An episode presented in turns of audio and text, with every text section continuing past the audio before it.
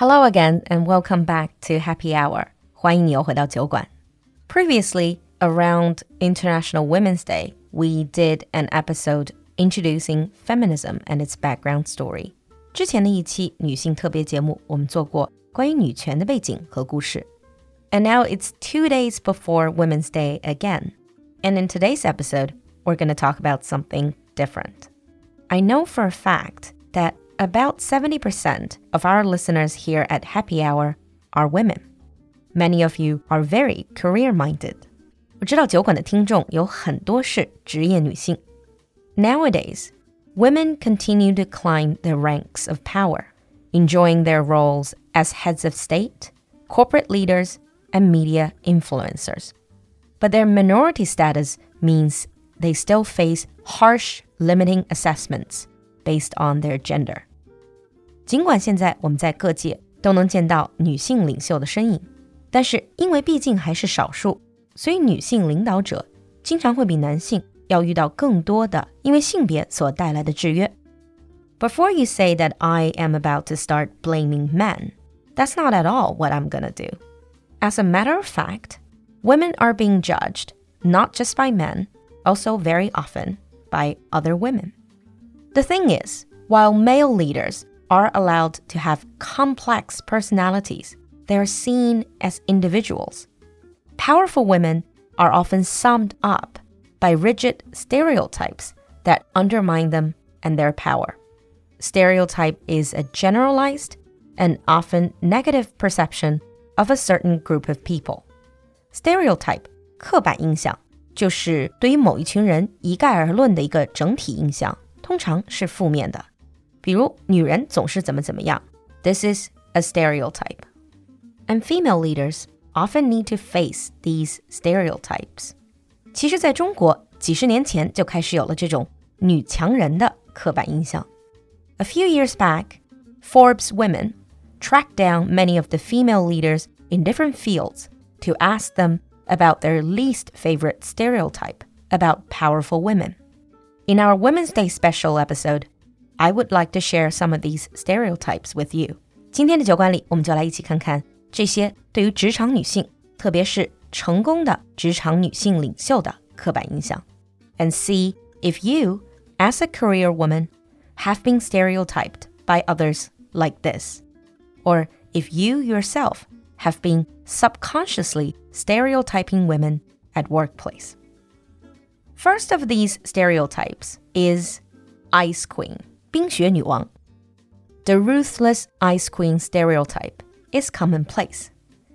Characters like very bossy and frigid magazine editor Miranda Priestly in The Devil Wears Prada. 之前穿 Prada 的女魔头这部电影，相信大家都应该不陌生吧？里面有 Meryl Streep 演的 Miranda Priestly is a typical ice queen stereotype. This stereotype paints successful women as unsympathetic power mongers. A power monger is someone who's only focusing on chasing power. It is, of course, a dilemma for women. It's a hard decision because a woman who shows emotion in the workplace is often seen as too fragile or unstable to lead.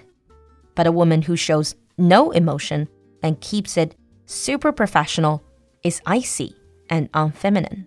女性领导者面对的一个难题就是，如果她们流露感情，就会被认为太情绪化；而不流露感情，又会被人叫做不近人情的冰雪女王。For many women, it can be a situation where you simply can't win. The second stereotype for women in power is single and lonely. 孤家寡人. There is a strong perception that powerful women are intimidating to men, so they scare men away and will need to sacrifice their personal lives. This may actually stop women from going after power. When it is perfectly common for men to focus on career and leave household chores to their stay at home partners, women are somewhat expected to choose between being career minded or family oriented. 和男性不同， 职场女性很多时候都会面临一个究竟是做所谓女强人 还是回归家庭这样的艰难选择。If you are a career woman who just aren't interested in getting married, then you're more likely to face harsh judgments. Career minded men who don't get married get to be eligible bachelors, while women are reduced to spinsters and old maids. 成功的职场男性即使不结婚，也会被认为是钻石王老五，而同等情况的女性通常会被认为是孤家寡人。Despite their successful career, some women are still under the social stigma of, well, she has done well at her job, but her life is simply not complete without a husband and kids, and she must be so lonely. This is still a common social stigma. Stereotype number three weak. 优柔寡断. The reason why successful women face typecasting is largely because society is still adjusting to women's recent decision making power. At workplace, sometimes female leaders have to deal with the stereotype that they are weak, that they don't make instant decisions like men. Actually, this perception may stem from women's greater desire to build a consensus. 其实表面上的所谓优柔寡断，很可能是因为女性领导者更愿意去寻找共识 consensus. They understand success not as the result of just one person, but as the result of a team. It's just a different way of dealing with power that is often misunderstood as a kind of weakness. Stereotype number four masculine. 女汉子. The notion that powerful women must be, lead, and look like a man really irritates some female professionals. 很多职场女性，特别是女性领导者，都会面临要成为所谓女汉子的压力。Some say that they feel the pressure to look the right way. In other words, to be more like a businessman. It seems that in some fields and organizations, the only way to get treated as equal is to abandon femininity and behave like a man. Number five in the list of stereotypes for female leaders and professionals is conniving, 心机鬼. Many career minded women who devoted so much to work to go up the career ladder are offended by the idea that a woman can only be successful because she somehow connived or engineered her rise. To connive or to engineer something means you used certain tricks. 很多时候，作为职场女性，如果升职非常快，经常就会有人认为是你有心机，甚至认为你是使用了不可告人的手段。If a woman goes up very quickly in an organization, she must have used some sort of under the table tricks to get to the top. She couldn't rise simply because of her capability and achievement. And sadly, this stereotype is not just coming from men, but also a lot of the times from other women. The next stereotype is angry, 怒气满满. Interestingly, anger is usually a sign of status in men. If you think about it, a male boss getting angry is something that people get used to is just the boss showing his authority. But when women show anger, they are viewed as less competent. The former First Lady of the United States, Michelle Obama, was condemned as an angry black woman when she was campaigning for her husband in the 2008 presidential election.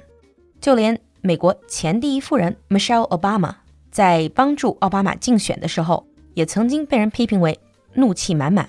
She then had to soften her image and speeches in order to be more likable, becoming better known for her fashion and her support of her husband than for her own view on political issues. It is a dangerous stereotype because it might put pressure on women in leadership roles to back down from confrontational situations, which can be quite common at work because they want to be more likable. 这种刻板印象所带来的压力，很可能会让女性不愿意去直接面对对抗性的场面。Moving on to the next stereotype. After the last one, you might ask if female leaders who get angry are not seen in a positive light. Then what about the more sweet-tempered and caring types? Well, professional women who are considered more feminine and warm may fall into another stereotype and be dismissed as cheerleaders rather than the strong leaders that they are. 那其实作为职场女性，如果你天生脾气很好，很有亲和力，那你面临的可能会是另外一种刻板印象，你会成为团队的啦啦队员，而不是领导者。While their male counterparts are the go-getters, the athletes, and the captain of the team, women who do show the more likable traits might be sidelined as cheerleaders, who are simply supporting the male leaders rather than being in charge themselves. And the last one on the list, a token. 凑数的. A token is usually just symbolic. So for example, if this team needs a woman for diversity reasons, 比如一个公司或者一个组织希望看起来更加多元化，所以这个时候他们可能会找一两个女性来凑数，而她们只会被看作一个 符号化的存在。In many cultures, women hold just a small percentage of senior positions. But instead of focusing on balancing things out, they're often devalued as being a token of diversity rather than having earned the post. This stereotype can be quite insulting because it completely disregards individual efforts and competence. The fact is, while companies may want to try to embrace diversity, they're not going to settle for less than the best person for the job.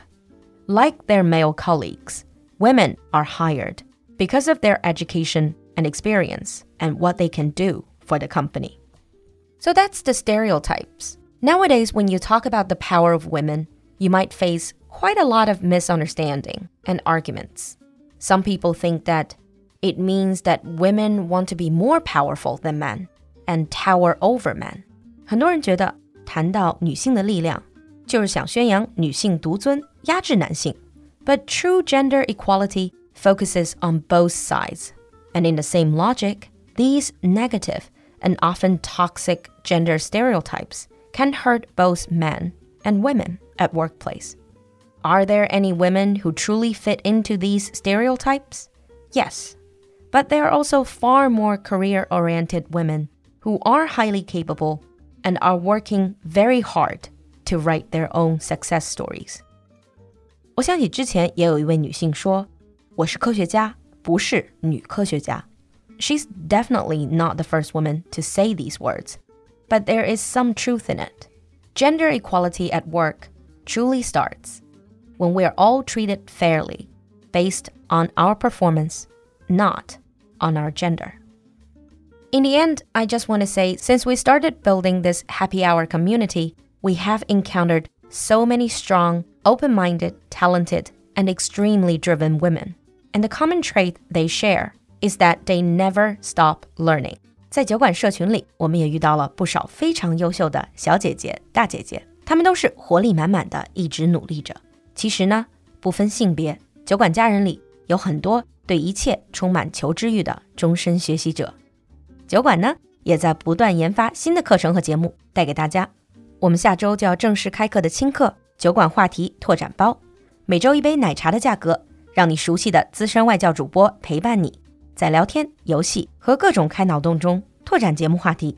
该课程仅对酒馆社群成员开放，还没有加入社群的小伙伴们，赶快添加小助手入群吧。小助手的微信号是 l u l u x j g two，l u l u 就是露露，x j g 是小酒馆的汉语拼音首字母，最后一个数字二。